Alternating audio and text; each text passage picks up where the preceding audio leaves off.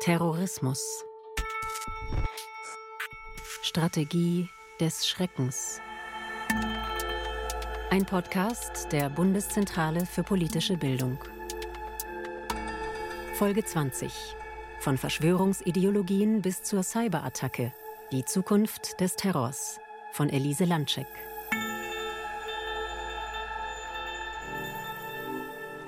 Große Anteilnahme auch heute in Ida Oberstein.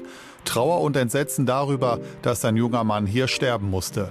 Offenbar, weil er einen Kunden auf die Maskenpflicht hingewiesen hatte. Der Mord am Kasseler Regierungspräsidenten Walter Lübcke gilt als der erste rechtsextrem motivierte Mord an einem Politiker in der Geschichte der Bundesrepublik. Als die Polizisten das Anwesen im nordbayerischen Georgensgmünd betraten, eröffnete der Mann sofort das Feuer. Der 39-Jährige wird der sogenannten Reichsbürgerbewegung zugerechnet. Im Verhör gab der Toronto-Attentäter an, ein Incel zu sein. Er benutzt die Codewörter Stacys für Frauen und Chats für attraktive Männer. Die Zukunft des Terrorismus heißt unser Thema in dieser letzten Folge des Podcasts. Und wenn man die Nachrichten über extremistische Anschläge so verfolgt, dann kann man sagen, die Zukunft, die hat bereits begonnen. Und zwar hier in unserer Gegenwart. Neue Formen des Extremismus bilden sich heraus. Alte, bekannte Formen verändern ihr Gesicht, befeuert durch globale Krisen, durch die ständige Weiterentwicklung von Technologie und digitalen Kommunikationswegen, vielleicht auch dem Gefühl, dass die Welt sich immer schneller dreht und man sich ganz schnell darin verliert. Was Wahrheit ist und was Gerücht oder gezielte Fehlinformation verschwimmt, und unter anderem diese Desorientierung ist ein sehr guter Nährboden für Extremismen. Welche Themen in diesem Kontext Extremismus uns in Zukunft weiter beschäftigen werden, dazu spreche ich heute mit dem Journalisten und Investigativreporter Florian Flade und mit Professor Peter Neumann, Experte für internationale Sicherheitspolitik. Und ich frage Cemile Yusuf und Hanne Wurzel von der Bundeszentrale für politische Bildung, wie die Demokratie gegen Hass und Terrorismus gestärkt werden kann. Zunächst freue ich mich, dass jetzt Florian Flade bei mir im Studio sitzt. Mit ihm möchte ich erstmal klären, was es denn alles für neue Formen von Extremismus gibt, und zwar in den unterschiedlichsten Bereichen. Florian Flade lebt und arbeitet als Reporter in Berlin. Seine Themenschwerpunkte sind Extremismus, Terrorismus und die Arbeit von Sicherheitsbehörden. 2016 hat er unter anderem den Untersuchungsausschuss des Bundestags zum Terroranschlag auf dem Berliner Breitscheidplatz begleitet und seit 2019 arbeitet er für die Recherchekooperation aus WDR, NDR und Süddeutscher Zeitung. Hallo, Herr Flade. Grüße Sie, hallo. Sie bewegen sich ja schon eine ganze Weile journalistisch auf diesem Feld der verschiedenen Extremismen und der Radikalisierung. Was würden Sie denn sagen? Was für Veränderungen in der Art und Weise und welche neuen Formen haben sich denn da in den letzten Jahren besonders herauskristallisiert? Ich glaube, dass wir vor allem eine Entwicklung sehen. Wir sehen, dass sich immer mehr Individuen entscheiden, dass sie zu einem Milieu, einer Szene, einer Ideologie, einer Bewegung gehören und dass die Gruppenstrukturen, die man früher so kannte, Organisationsstrukturen, dass das immer mehr aufgeweicht wird. Also dass die Menschen sich ähm, sozusagen zu einer Gruppe, Organisation bekennen, teilweise erst durch ihre Tat, vorher relativ wenig Anbindung hatten oder vielleicht auch nur virtuelle Anbindung. Also die virtuelle und digitale Vernetzung, das ist ein, ein, ein wahnsinniges Phänomen, was sich äh, beschleunigt und ähm, dadurch entstehen auch neue Formen von Ideologien, extremistischen Ideologien und letztendlich auch Echokammern, in denen zum Beispiel Anschläge oder andere ähm, Gewalttaten ähm, aufgegriffen werden von einer Szene und das ist eine der Entwicklungen, die wir, glaube ich, in den kommenden Jahren noch verstärkt sehen werden. Mhm. Und was gibt es für neue Formen? Also wir haben am Anfang gehört, irgendwie gerade die Incels sind, sind dazugekommen, also in den verstärkt, verstärkt in den letzten Jahren. Gibt es noch andere Formen? Ja, also ich glaube, dass diese ganze Thematik der Verschwörungsideologien und Verschwörungsextremismen ein großes Thema ist, weil da auch teilweise wirklich etwas Neues entsteht. Also Verschwörungsideologien sind eigentlich allen Extremismusformen nicht fremd. Also die gibt es im Rechtsextremismus wie im Islamismus natürlich auch, aber ähm, da entstehen neue Dinge. Zum Beispiel ähm, die Internetsekte QAnon ähm, und die Leute, die Gewalttaten verüben, weil sie glauben, diese Welt wird regiert von ähm, pädophilen Machtzirkeln und Geheimbünden. Äh, und es gibt auch diese ähm, extreme Form des Frauenhasses, dieser Incel-Extremismus, der auch zu schweren Gewalttaten mittlerweile geführt hat. Und das sind auch junge Menschen, die sich, wenn man sich das genauer anguckt, tatsächlich einer Szene und einer Ideologie zugehörig fühlen. Bei den Anti-Corona-Demos konnte man ja beobachten, dass offensichtlich Extremisten aller möglichen politischen Backgrounds die Corona-Pandemie für ihre Zwecke missbrauchen. Wieso eignet sich denn gerade so eine Pandemie so gut, um Extremisten zu befeuern? Naja, weil die Pandemie und die Beschränkungsmaßnahmen, die die Politik erlassen hat, natürlich ein gemeinsames Thema plötzlich bedeuten für diese Menschen. Also diese sowieso schon staatskritische Haltung oder auch staatsfeindliche Haltung wird verstärkt und das ist ein, Sammel, ein Sammelthema, unter dem sich viele äh, subsumieren. Und dann findet man den kleinsten gemeinsamen Nenner und der ist, um ehrlich zu sein, eine Ablehnung des Staates und eine Ablehnung äh, der Regierung und der Staatlichkeit. Deswegen, glaube ich, findet man da alles Mögliche an Ideologien von sehr esoterischen, eigentlich sehr linken oder teilweise auch gar nicht politischen Ideologien bis hin zu knallharten Rechtsextremisten, Reichsbürgern.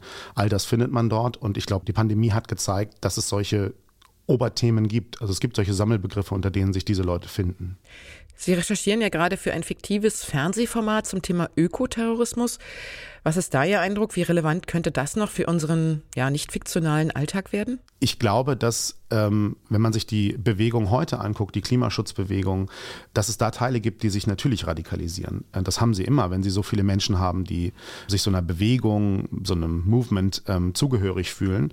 Und man sieht ja, es gibt extremistischere Teile als Fridays for Future. Es gibt natürlich Extinction Rebellion, die sagen, äh, wir lehnen Gewalt ab. Das sagen sie ganz offen, aber man hat jetzt gesehen, es gibt Hungerstreiks und andere Geschichten.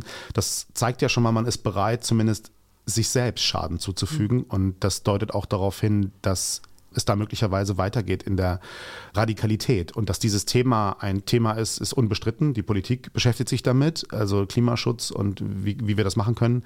Und da so viele Menschen sich mit diesem Thema, mit diesem Phänomen beschäftigen und auch Aktivisten werden, glaube ich, ähm, liegt es auf der Hand, dass es auch da Menschen geben wird, die sich weiter radikalisieren, so weit, dass sie bereit sind, Gewalt anzuwenden. Und da wir ja in diesem ersten Teil des Podcasts recht umfassend einfach mal die Formen des Terrorismus besprechen wollen, die in Zukunft verstärkt noch eine Rolle spielen, würde ich ganz gerne auch noch mal den Cyberterrorismus ansprechen.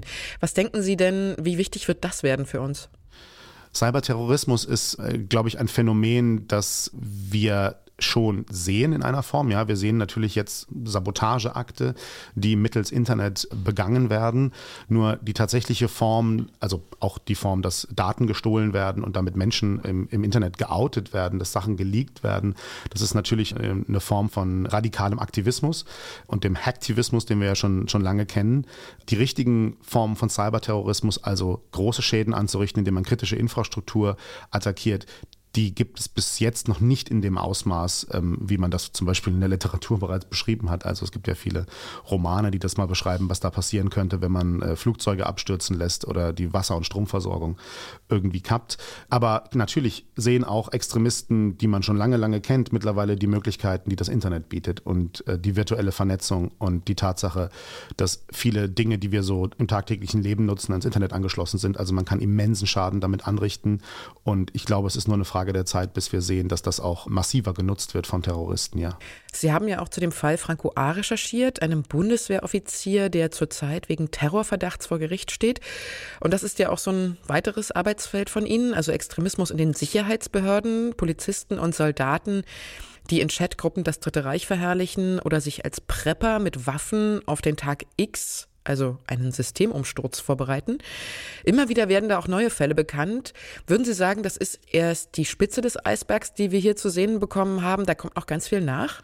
Naja, Sie sehen ja an den Vorfällen, die bekannt wurden, unter anderem, also Stichwort Chatgruppen äh, innerhalb verschiedenster Polizeibehörden, dass das ein Phänomen ist, was wesentlich größer ist, als man ursprünglich vermutet hat. Und natürlich gibt es da unterschiedliche Ausprägungen. Also nicht jeder, der Mitglied in einer Chatgruppe ist, der plant auch den Tag X oder äh, hat zu Hause Waffen und möchte Gewalt anwenden.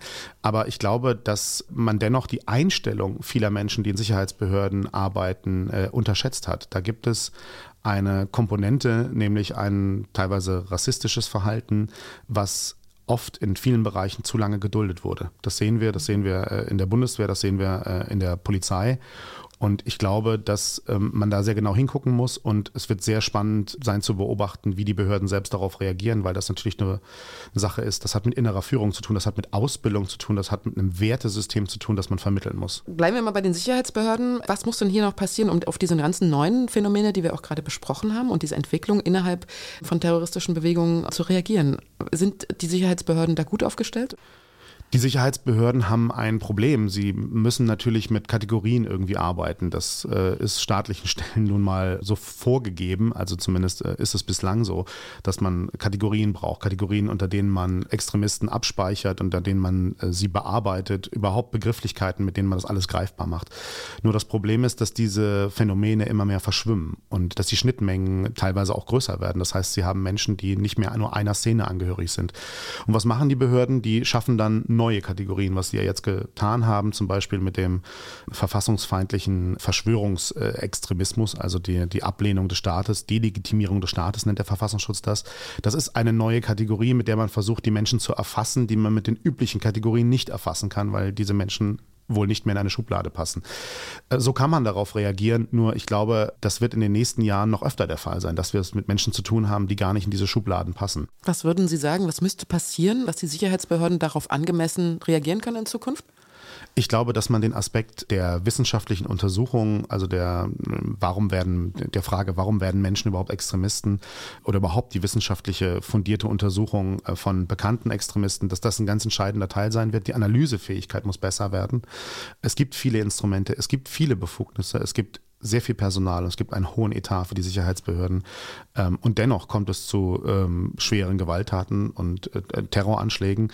Ähm, und ich glaube, dass der ganze Aspekt äh, der Analyse, der Auswertung und der wissenschaftlichen Bearbeitung, dass der gestärkt werden muss. Und auch die Ausbildung muss sich verändern in den Sicherheitsbehörden. Mhm. Vielen Dank, Herr Flade. Gerne.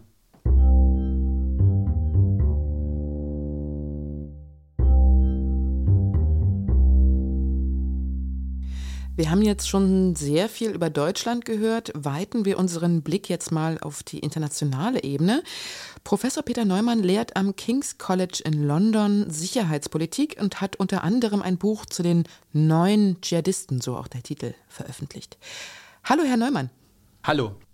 Wer sind denn diese neuen Dschihadisten und was unterscheidet sie von den alten Dschihadisten und wer ist das eigentlich? Da gibt es viele Facetten, aber eines der Argumente ist, wenn man sich zum Beispiel mal die Rekruten anschaut aus Europa, also die Leute, die aus Europa in den sogenannten Islamischen Staat gegangen sind oder die in den letzten, sage ich mal, zehn Jahren aktiv geworden sind, das sind schon andere Typen als die, die vor 20, 30 Jahren bei Al-Qaida aktiv waren. Wenn man sich zum Beispiel mal die Attentäter vom 11. September anschaut, 11. September 2001, da kamen ja einige der Attentäter aus Hamburg. Wir wissen relativ viel mittlerweile über diese Hamburg-Zelle und die haben sich tatsächlich für Religion interessiert, die haben jeden Tag gebetet, die haben keinen Alkohol getrunken, die haben sich jeden Abend getroffen, um theologische Trakte zu diskutieren. Also das waren wirklich tief religiöse Menschen, die eben aus einer sehr extremen Interpretation eine Version konstruiert haben, die sie dazu gebracht hat, das zu tun. Wenn wir uns jetzt im Vergleich dazu die Rekruten des Islamischen Staates anschauen, dann sind das eben häufig Kleinkriminelle, die Drogenerfahrungen haben und die wie im Falle zum Beispiel Anis Amri 2016 weiter Drogen konsumieren, die ihr Leben überhaupt nicht umstellen, die überhaupt keine wirkliche religiöse Konversion haben, die ideologische oder theologische Schlagworte verwenden, aber im Prinzip ihr, ziemlich kaputtes Leben so weiterleben wie zuvor und die eben sagen, okay, ich mache das jetzt und wenn ich jetzt meinen Anschlag ausführe, dann komme ich sowieso in den Himmel und all meine Sünden sind mir vergeben. Also das ist eine ganz andere Generation von Leuten, die in vielen Fällen überhaupt kein wirkliches Interesse an Theologie oder Spiritualität hat, sondern das sind im Prinzip, ich habe das mal beschrieben, als Gangster-Dschihadisten. Und das unterscheidet sich schon ziemlich dramatisch von den Leuten, die wir in den 90ern und 2000ern bei Al-Qaida gesehen haben. Welches Motiv haben die denn dann? Also Gangster machen ja auch etwas aus einem bestimmten Grund. Ist das Klar. sozusagen Geltungssucht? Naja, äh, es gibt ja viele Leute, die argumentieren, dass der IS zumindest zeitweise 2014, 15, 16 so eine Art, auch so eine Art Gang war, der man sich angeschlossen hat und die all die Vorteile geboten hat, die man in einer Gang gefunden hat, also Identität, ein Zuhause, Abenteuerlust, Macht natürlich, Macht über andere Menschen und auch Gewalt, auch das natürlich für junge Männer häufig ein Motiv, aber gleichzeitig eben zusätzlich zu dem, was eine Gang angeboten hat, das Motiv der Erlösung geboten hat. Also die Idee, dass du im Prinzip ein Gangmitglied sein kannst, das alles tun kannst und am Ende wirst du sogar noch irgendwie im Paradies dafür belohnt. Also da gibt es schon äh, sage ich mal, ideologische oder theologische Versatzstücke. Das bedeutet allerdings nicht, dass die Leute sich tatsächlich für Religion interessiert haben oder sich damit ausgekannt haben. Hm, es hat vielleicht dann auch eher so Anleihen an Verschwörungsideologien, ne? Also außer dass den klassischen Verschwörungsideologien das Erlösungsmoment fehlt. Klar, also natürlich beruhen viele terroristische Ideologien auch auf Verschwörungserzählungen. Das, äh, daran gibt es überhaupt keinen Zweifel. Äh, dass der Westen einen konzertierten Krieg gegen den Islam führt. Das ist bei Islamisten sehr populär. Die Idee der Umvolkung, dass also westliche Regierungen den Austausch der eigenen Bevölkerung betreiben, das ist bei Rechtsextremen momentan eine sehr beliebte Verschwörungserzählung. Und dann natürlich aktuell, was wir sehen bei Querdenkern oder sogenannten Querdenkern, die Idee, dass sozusagen freiheitliche Systeme abgeschafft werden sollen. Und was diese ganzen Verschwörungserzählungen gemeinsam haben, ist natürlich die Idee, äh, dass die Existenz, die wir momentan haben, existenziell bedroht ist und dass es jetzt wirklich notwendig ist, jetzt zu handeln, um das sozusagen abzuwenden. Hm. Wir hatten in den USA den Fall, dass diese Verschwörungsideologien sehr weit hineinreichten, halt auch ins Staatsgebilde. Da gab es einen hm. Präsidenten, der selbst Absolut. nicht gesagt hat, er unterstützt QAnon, die, ja. die, den Verschwörungskult, sondern also, ja, lehnt es jetzt per se nicht ab. Ja. Ne? Und dann gab es halt diesen Sturm auf das Kapitol und er hat es quasi nicht unterbunden, sondern noch befeuert über hm. Twitter. Was ist in den USA vielleicht irgendwie speziell oder was ist da eigentlich passiert? Ja, ich glaube, einen Punkt haben Sie bereits angesprochen, nämlich dass die Spitze des Staates das quasi befördert hat oder zumindest sich dem nicht entgegengesetzt hat. Und das haben wir Gott sei Dank in Europa noch nicht gesehen. Und ich denke, dass das eine ganz extreme Situation war, wo äh, Leute das Gefühl hatten, dass der Präsident der Vereinigten Staaten das begrüßt, äh, wenn Leute sich diesen Theorien anschließen und dann entsprechend auch handeln. Es gibt natürlich auch noch weitere Unterschiede, zum Beispiel die Tatsache, dass wir Gott sei Dank im Gegensatz zu Amerika nicht über 300 Millionen Waffen im privaten Besitz haben. Und ich glaube, ein weiterer Unterschied, auch wenn das natürlich auch in Deutschland ein Problem ist, in Amerika sind sowohl Polizeien als auch Sicherheitsbehörden als auch Militär wirklich tief unterwandert von dieser Bewegung. So bis zu dem Punkt, wo man eigentlich sagen muss, dass man gar nicht mehr weiß, was tatsächlich passiert wäre, wenn diese, diese, dieser Sturm aufs Kapitol dazu geführt hätte, dass zum Beispiel der Vizepräsident ermordet worden wäre, was ja die Absicht von einigen der, der Demonstranten war wie sich dann das Militär oder die Polizei verhalten hätte. Ich glaube, es gibt da auch in Deutschland systemische Probleme, aber ich glaube, dass die in Amerika noch viel weiter fortgeschritten sind als bei uns. Hm, hm, hm. Gibt es irgendwelche Entwicklungen, wo Sie denken, die haben wir jetzt noch gar nicht so auf dem Schirm? Das könnte jetzt weltweit nochmal ein Thema werden?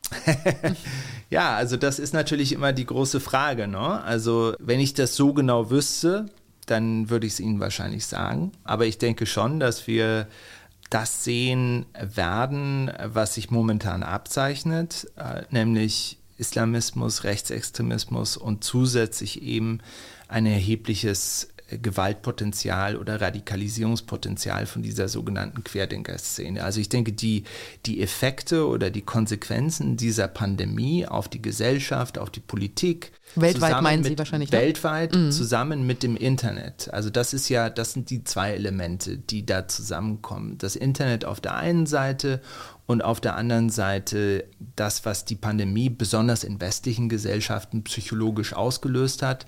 Äh, ich glaube, das ist ein gefährlicher Cocktail, den man gut und genau beobachten muss. Lassen Sie uns konstruktiv enden. Was kann man denn dagegen tun? Was wäre denn eine gute Maßnahme jetzt? Naja, ich denke, dass, äh, dass es äh, schon wichtig ist, dass, also es gibt ja in allen, sage ich mal, radikalen oder extremen Bewegungen, es gibt den harten Kern, die kann man nicht überzeugen, an die kommt man auch nicht mehr ran. Und die gibt es natürlich leider schon jetzt bei dieser sich abzeichnenden Bewegung. Aber es gibt eben auch viele Mitläufer, die sozusagen auf dem Zaun sitzen und die noch nicht genau wissen, wie sie zu verschiedenen Dingen stehen. Und ich glaube, das sind die Leute, die man schon noch auf die Seite ziehen kann. Und äh, wenn Regierungen transparent sind, wenn sie offen sind, wenn sie genau erklären, was sie tun und wenn sie sich auch dem, der Diskussion stellen mit diesen Leuten, dann glaube ich, kann man noch was erreichen. Nicht bei, den, nicht bei dem harten Kern, aber bei den Leuten, die, sage ich mal, vielleicht bei ein oder zwei Demonstrationen dabei waren und die sich noch ernsthaft über diese ganzen Fragen Gedanken machen. Und ich glaube, da gerade auch in Deutschland tut einfach die staatliche Gewalt nicht genug, weil sie diese Kommunikation in den Netzen einfach nicht ernst genug nimmt, weil sie noch nicht ganz verstanden hat, dass eben das, worüber die Menschen sprechen, worüber sie denken, dass das nicht eben die Seite 3 in der Süddeutschen Zeitung ist oder die Schlagzeile in der Frankfurter Allgemein, sondern dass das die Dinge sind, die am Abend zuvor viral gegangen sind auf Twitter, auf Instagram und auf verschiedenen sozialen Medien. Und ich glaube, diesen psychologischen Schritt zu machen, das ernst zu nehmen und äh, da auch teilzunehmen an diesem Diskurs, das ist etwas, was uns noch nicht gelungen ist. Ich spreche gleich auch noch mit zwei Vertreterinnen der Bundeszentrale für politische Bildung. Und diese politische Bildung ist ja ein wichtiges Feld, um die Demokratie zu stärken und Terrorismus vorzubeugen. Das ist allerdings auch nicht ganz einfach, diese Aufgabe. Wo sind denn Ihrer Meinung nach die Hürden für so eine staatliche Organisation wie die BPB? Das Internet und die Art und Weise, wie im Internet kommuniziert kommuniziert wird, äh, widerspricht ja eigentlich in jeglicher Hinsicht der Art und Weise, wie Regierungen kommunizieren. Äh, Regierungen kommunizieren vorsichtig, langsam. Ähm, und im Internet, diejenigen, die Erfolg haben, die viele Anhänger haben, die viele Followers haben, sind diejenigen, die schnell kommunizieren und die auch Risikos eingehen. Und das ist natürlich dann für, für eine Organisation wie die Bundeszentrale unglaublich schwer. Die kann nicht einfach mal was raushauen, ähm, weil sie glaubt, das hätte irgendwie, hätte irgendwie Erfolg. Denn wenn es das Falsche ist und wenn dann irgendwie ein Skandal daraus entsteht, dann gibt es große Probleme.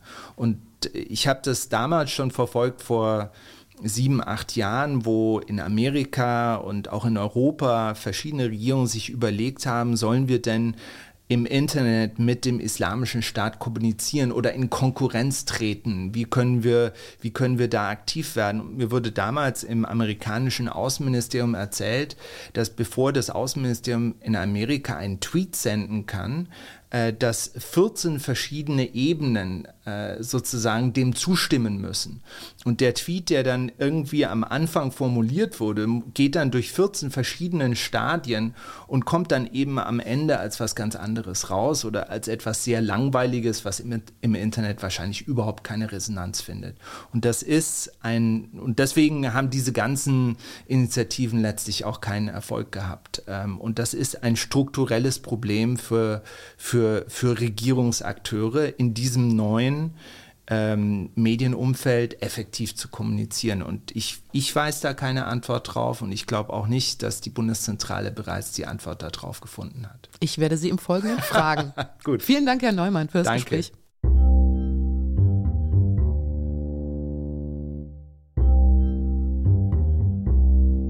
Jetzt haben wir ja in dieser Folge schon viel zu den neuen Formen des Terrorismus gehört. Es war von der Radikalisierung über das Internet die Rede, von der zunehmenden Bedeutung von Verschwörungsideologien in diesem Kontext weltweit, aber auch hier bei uns in Deutschland, direkt vor der Haustür. Sprechen wir doch mal darüber, was man eigentlich dagegen tun kann und welche Aufgabe hier der politischen Bildung zukommt. Mit Herrn Neumann haben wir das Thema eben gerade schon aufgetan. Ich spreche jetzt mit Cemile Yusuf, Vizepräsidentin der Bundeszentrale für politische Bildung und mit Hanne Wurzel. Sie ist die Leiterin des Fachbereichs Extremismus der BPB. Herzlich willkommen. Dankeschön. Dankeschön. Liebe Frau Yusuf, was kann denn die Bundeszentrale dagegen tun, dass Menschen überhaupt erst zu Terroristen werden? Das ist eines unserer Kernthemen. Das ist sozusagen in der DNA unserer Arbeit, dass wir sagen, wir wollen demokratische Prozesse und gesellschaftliche Bildungsprozesse natürlich äh, stärken und wir würden uns wünschen, dass das viel stärker auch als Querschnittsaufgabe verstanden wird. Also wir sagen, politische Bildung kann nicht immer kommen, wenn sozusagen der Baum brennt und die Feuerwehr sein, sondern wir wollen, dass politische Bildung grundsätzlich immer mitgedacht wird, sei es im schulischen Bereich, im außerschulischen Bereich oder auch am Arbeitsplatz eine Rolle spielt und die Kriterien der politischen Bildung auch durch die Menschen sozusagen internalisiert wird. Ich kann anderer politischer Meinung sein als du, deswegen muss ich dich aber nicht als Individuum ablehnen oder hassen. Es muss nicht sozusagen in Hass ausgleiten, sondern wir können miteinander in den Dialog treten und sprechen.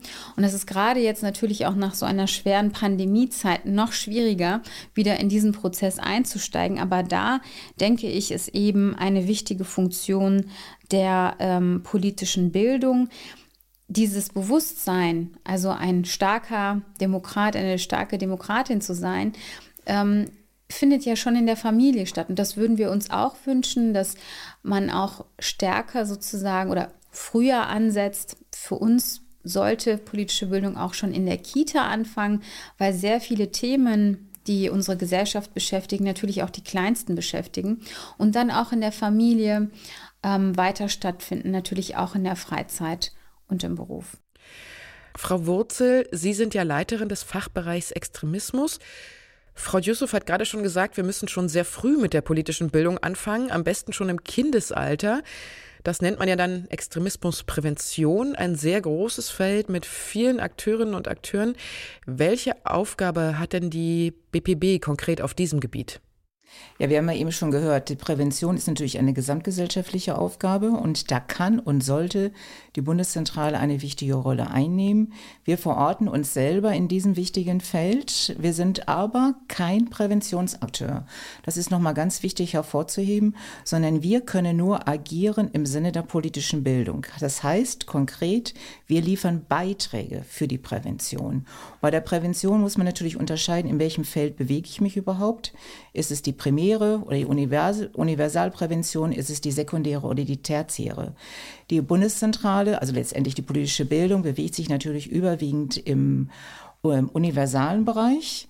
Mhm. Vielleicht können wir das nochmal kurz erklären, diese drei Stufen. Ne? Also es geht sozusagen von der breiten Masse, also jeder ist angesprochen, bis zu Leuten, die quasi in der sekundären Prävention, die sowieso vielleicht irgendwie gefährdet sind. Das ist die sekundäre. Und bei der ähm, Tertian ist es so, dass es äh, Leute betrifft, die vielleicht sogar, sogar schon mal straffällig geworden sind. Ja, ne? genau. Da geht es mhm. dann wirklich um Deradikalisierungsarbeit, Ausstiegsarbeit. Mhm. Und äh, die BPB versteht sich natürlich als Netzwerkakteur und bietet regelmäßig mit solchen Angeboten, mit Konferenzen, Workshops, Webtalk-Reihen, äh, bietet sie regelmäßig auch Plattformen für den Austausch. Das ist ganz interessant, weil wir sprechen ja über kommenden Terrorismus in dieser Folge.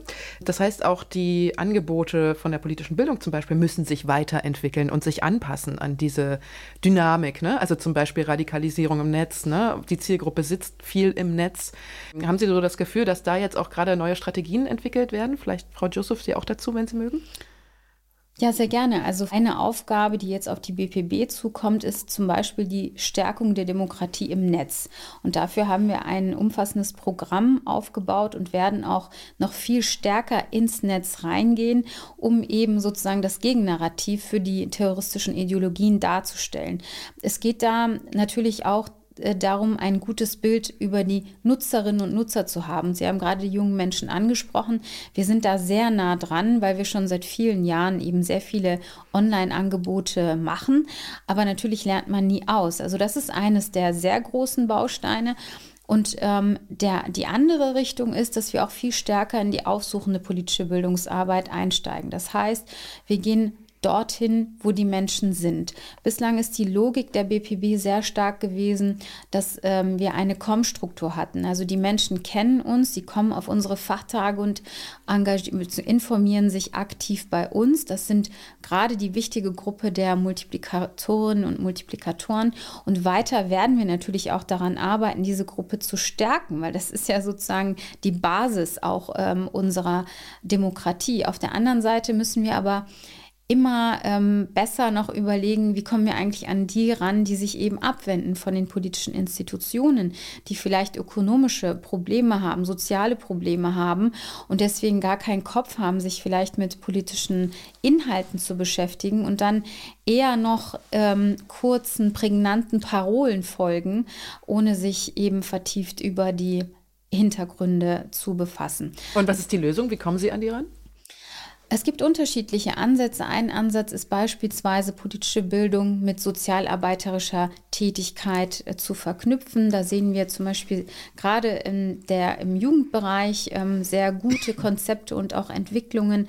Wenn man also junge Menschen, ich sage jetzt mal eher in sozial prekären Milieus anspricht, Angebote macht und damit eine Tür öffnet zu diesem jungen Menschen, eine Verbindung aufbaut und parallel dann auch die Möglichkeit hat, vielleicht die ein oder andere ähm, ja, Unterstützung auf dem Bildungsweg auch äh, zu geben und somit natürlich auch dem ähm, eine Lebensperspektive zu ermöglichen. Mhm.